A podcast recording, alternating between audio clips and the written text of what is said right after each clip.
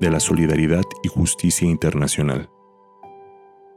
La Iglesia en América Latina y en el Caribe siente que tiene una responsabilidad en formar a los cristianos y sensibilizarlos respecto a grandes cuestiones de la justicia internacional. Por ello, tanto los pastores como los constructores de la sociedad tienen que estar atentos a los debates y normas internacionales sobre la materia. Esto es especialmente importante para los laicos que asumen responsabilidades públicas, solidarios con la vida de los pueblos. Por ello, proponemos lo siguiente. Apoyar la participación de la sociedad civil para la reorientación y consiguiente rehabilitación ética de la política.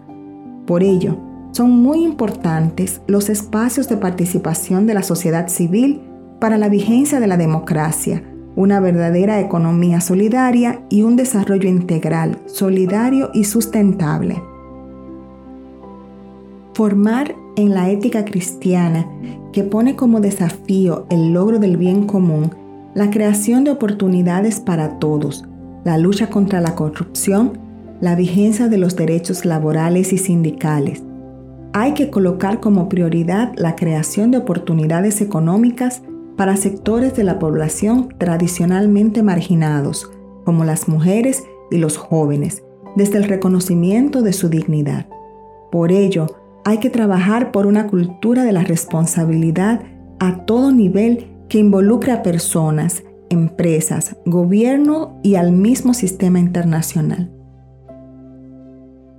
Trabajar por el bien común global es promover una justa regulación de la economía, finanzas y comercio mundial.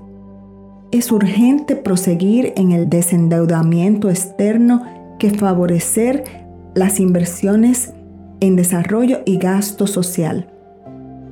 Prever regulaciones globales para prevenir y controlar los movimientos especulativos de capitales, para la promoción de un comercio justo y la disminución de las barreras proteccionistas de los poderosos para asegurar precios adecuados de las materias primas que producen los países empobrecidos y normas justas para atraer y regular las inversiones y servicios, entre otros. Examinar atentamente los tratados intergubernamentales y otras negociaciones respecto del libre comercio.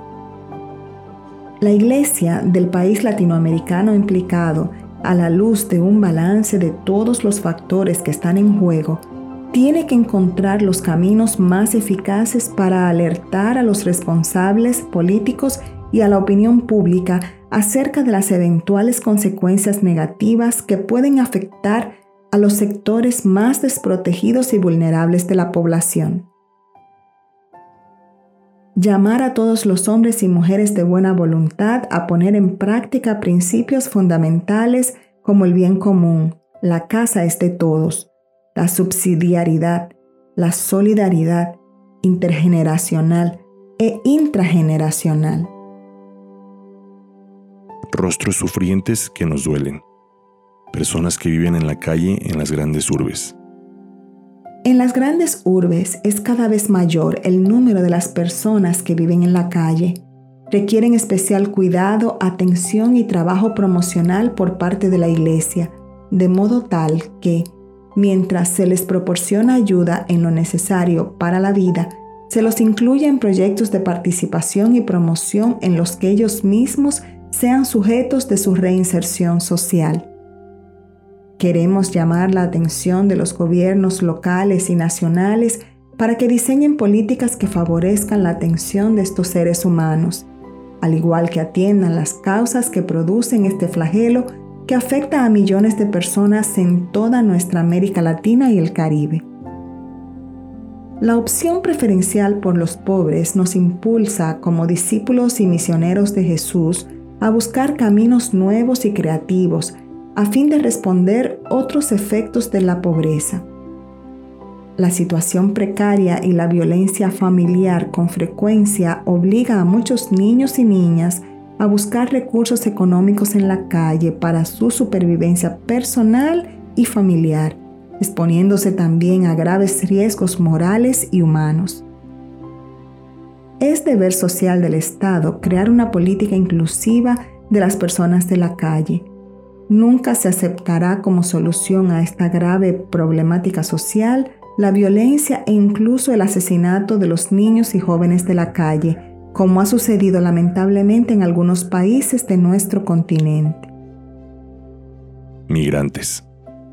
Esa expresión de caridad, también eclesial, el acompañamiento pastoral de los migrantes. Hay millones de personas concretas que, por distintos motivos, están en constante movilidad. En América Latina y el Caribe constituyen un hecho nuevo y dramático los emigrantes, desplazados y refugiados sobre todo por causas económicas, políticas y de violencia.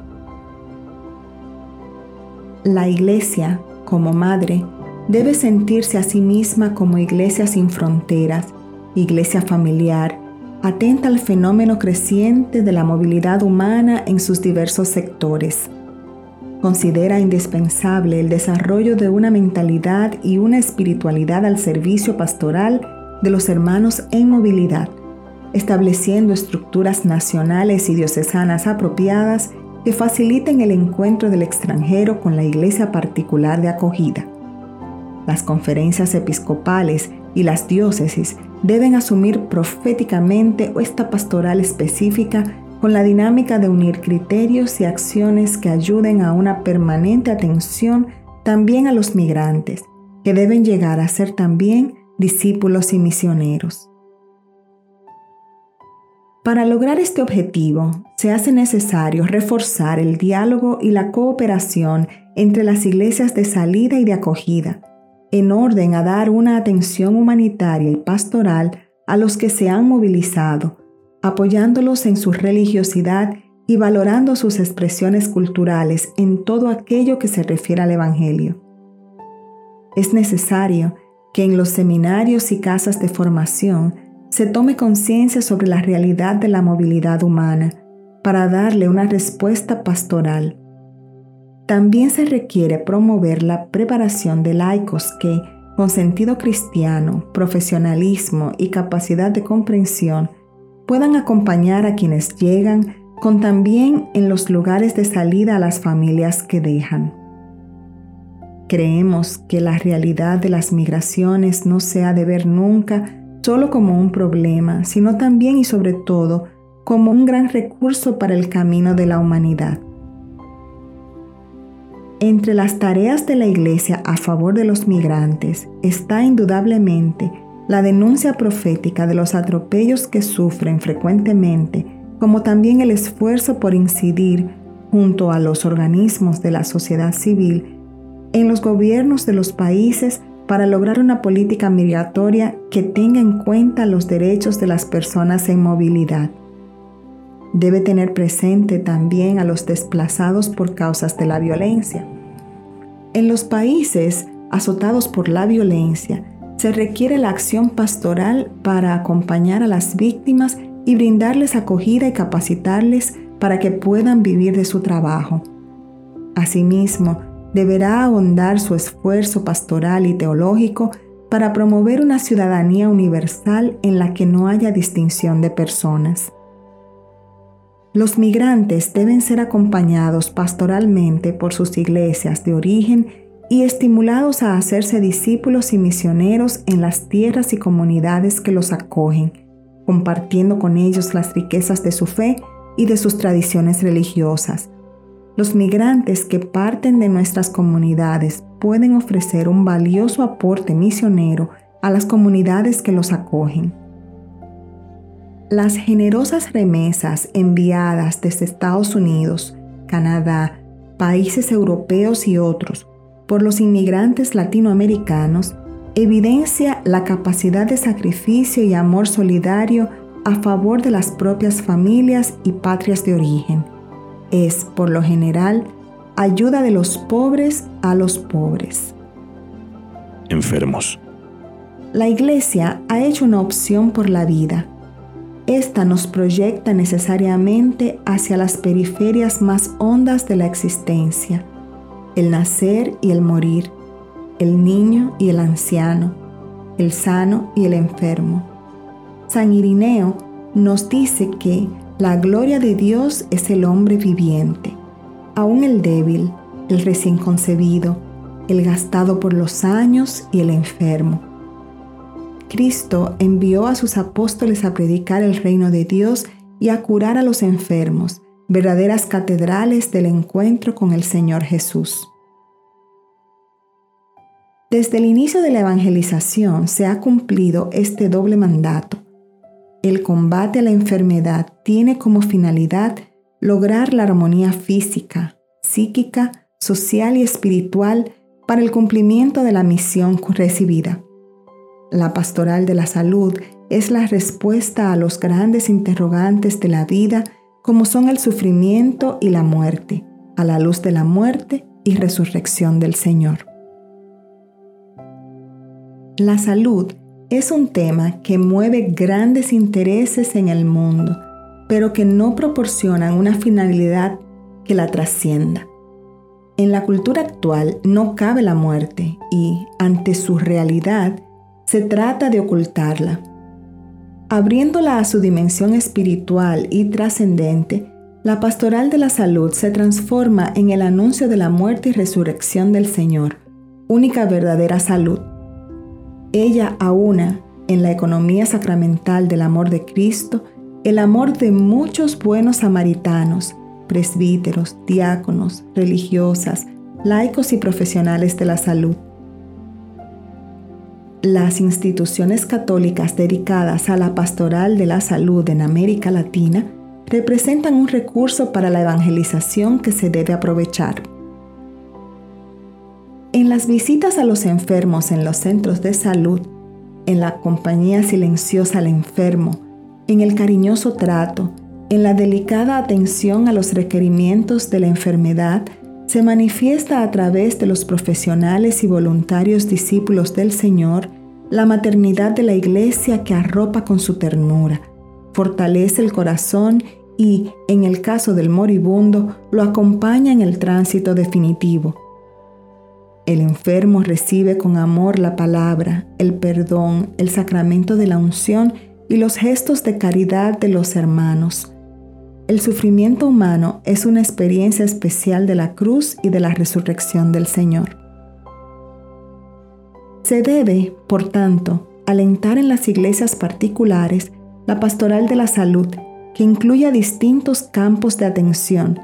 Consideramos de gran prioridad fomentar una pastoral con personas que viven con el VIH-Sida, en su amplio contexto y en sus significaciones pastorales que promuevan el acompañamiento comprensivo, misericordioso y la defensa de los derechos de las personas infectadas, que implemente la información, promueva la educación y la prevención con criterios éticos, principalmente entre las nuevas generaciones, para que despierte la conciencia de todos a contener esta pandemia. Desde esta quinta conferencia pedimos a los gobiernos el acceso gratuito y universal a los medicamentos para el SIDA y las dosis oportunas. Adictos dependientes. El problema de la droga es como una mancha de aceite que invade todo. No reconoce fronteras, ni geografías, ni humanas. Ataca por igual a países ricos y pobres, a niños, jóvenes, adultos y ancianos, a hombres y mujeres. La Iglesia no puede permanecer indiferente ante este flagelo que está destruyendo a la humanidad, especialmente a las nuevas generaciones. Su labor se dirige especialmente en tres direcciones, prevención, acompañamiento y sostén de las políticas gubernamentales para reprimir esta pandemia. En la prevención, insiste en la educación en los valores que deben conducir a las nuevas generaciones, especialmente el valor de la vida y del amor, la propia responsabilidad y la dignidad humana de los hijos de Dios. En el acompañamiento, la iglesia está al lado del drogadicto para ayudarle a recuperar su dignidad y vencer esta enfermedad. En el apoyo a la erradicación de la droga, no deja de denunciar la criminalidad sin nombre de los narcotraficantes que comercian con tantas vidas humanas, teniendo como meta el lucro y la fuerza de sus más bajas expresiones. En América Latina y el Caribe, la Iglesia debe promover una lucha frontal contra el consumo y tráfico de drogas, insistiendo en el valor de la acción preventiva y reeducativa, así como apoyando a los gobiernos y entidades civiles que trabajan en este sentido, urgiendo al Estado en su responsabilidad de combatir el narcotráfico y prevenir el uso de todo tipo de droga. La ciencia ha indicado la religiosidad como un factor de protección y recuperación importante para el usuario de drogas. Denunciamos que la comercialización de la droga se ha hecho algo cotidiano en algunos de nuestros países debido a los enormes intereses económicos en torno a ella. Consecuencia de ello es el gran número de personas, en su mayoría niños y jóvenes, que ahora se encuentran esclavizados y viviendo en situaciones muy precarias, que recurren a la droga para calmar su hambre o para escapar de la cruel y desesperanzadora realidad que viven. Es responsabilidad del Estado combatir con firmeza y con base legal la comercialización indiscriminada de la droga y el consumo ilegal de la misma. Lamentablemente, la corrupción también se hace presente en este ámbito y quienes deberían estar a la defensa de una vida más digna a veces hacen un uso ilegítimo de sus funciones para beneficiarse económicamente. Alentamos todos los esfuerzos que se realizan desde el Estado, la sociedad civil y las iglesias por acompañar a estas personas. La Iglesia Católica tiene muchas obras que responden a esta problemática desde nuestros discípulos y misioneros de Jesús, aunque todavía no de manera suficiente ante la magnitud del problema. Son experiencias que reconcilian a los adictos con la tierra, el trabajo, la familia y con Dios. Merecen especial mención en este sentido las comunidades terapéuticas, por su visión humanística y trascendente de la persona. Detenidos en cárceles. Una realidad que golpea a todos los sectores de la población, pero principalmente al más pobre, es la violencia, producto de las injusticias y otros males que durante largos años se han sembrado en las comunidades. Esto induce a una mayor criminalidad y, por ende, a que sean muchas las personas que tienen que cumplir penas en recintos penitenciarios inhumanos, caracterizados por el comercio de armas, drogas, hacinamiento, torturas, ausencia de programas de rehabilitación, crimen organizado que impide un proceso de reeducación y de reinserción en la vida productiva de la sociedad. Hoy por hoy, las cárceles son con frecuencia, lamentablemente, escuelas para aprender a delinquir. Es necesario que los estados se planteen con seriedad y verdad la situación del sistema de justicia y la realidad carcelaria. Se necesita una mayor agilidad en los procedimientos judiciales, una atención personalizada del personal civil y militar que, en condiciones muy difíciles, labora en los recintos penitenciarios y el reforzamiento de la formación ética y de los valores correspondientes. La Iglesia agradece a los capellanes y voluntarios que, con gran entrega pastoral, trabajan en los recintos carcelarios. Con todo, se debe fortalecer la pastoral penitenciaria, donde se incluyan la labor evangelizadora y de promoción humana por parte de los capellanes y del voluntariado carcelario. Prioridad tienen los equipos o vicarías de derechos humanos que garanticen el debido proceso a los privados de libertad y una atención muy cercana a las familias de los mismos. Se recomienda a las conferencias episcopales y diócesis fomentar las comisiones de pastoral penitenciaria que sensibilicen a la sociedad sobre la grave problemática carcelaria, estimulen procesos de reconciliación, dentro del recinto penitenciario e incidan en las políticas locales y nacionales en lo referente a la seguridad ciudadana y la problemática penitenciaria.